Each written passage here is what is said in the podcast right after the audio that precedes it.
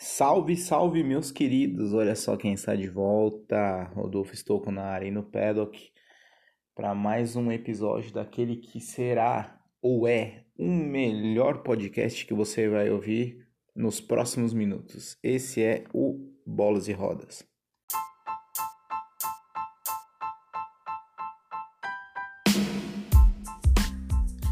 Todos os times estão suscetíveis a mudanças, principalmente no que concerne a perda de jogadores ou de peças fundamentais dos seus elencos.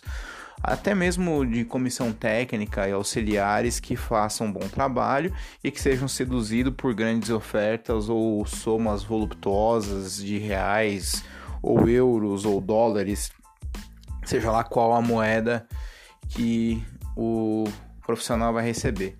Mas até em, em até qual o nível, qual seria o nível aceitável é, da reação de, dos jogadores em uma mudança saindo de um clube para o outro. O que eu quero dizer com isso? Até onde é, as declarações podem ser aceitas como é, ofensas ou não, ou desmerecimento ou não. Acho que não a parte de ofensas, porque ofensas já seria longe demais. Mas a questão do desmerecimento em si. Até onde isso pode ser considerado um desmerecimento ou não. A gente tem, por exemplo, dois casos aqui dos mais conhecidos e sobre, por exemplo, o Pedro que saiu do Fluminense, foi para Itália e voltou agora para o Flamengo. E ele disse que nunca vestiria outra camisa ou algo semelhante que não fosse a do Fluminense.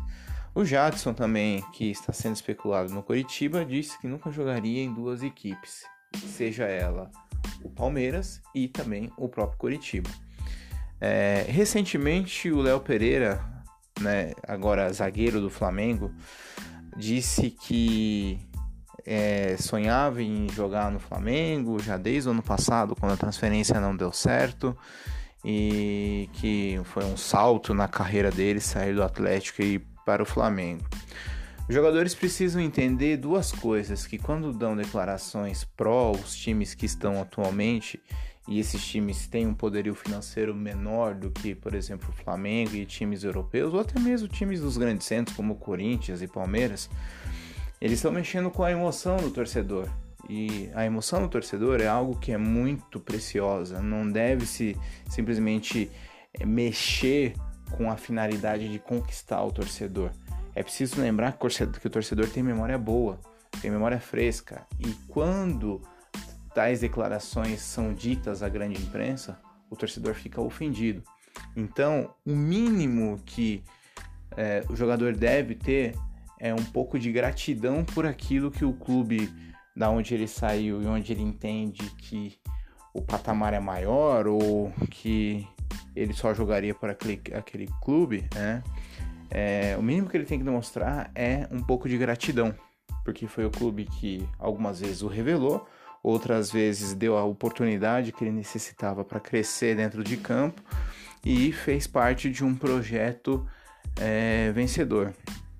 O próprio, e falando ainda a torcida do Atlético Paranaense, o próprio Thiago Nunes falou uma vez que não se via fora do clube. E foi muito estranho a forma com a qual ele fechou com o Corinthians, porque ocorreu exatamente algo em torno de dois ou três dias depois que o Atlético o demitiu. E disse que era um sonho e disse que não poderia recusar a oferta também. Então, aos senhores jogadores e técnicos que acabam desmerecendo os times que é, podem acabar, dos, desculpa, dos times dos quais saíram, né?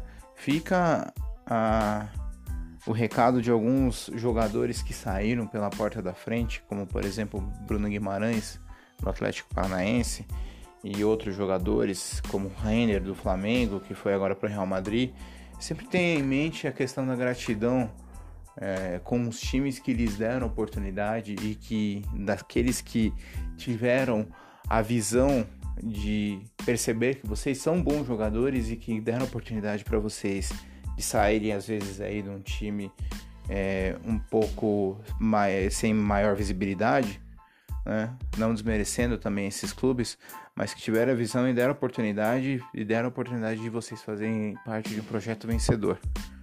Certo?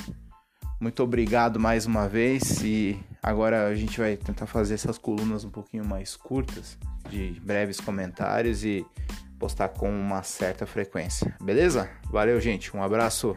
Fui.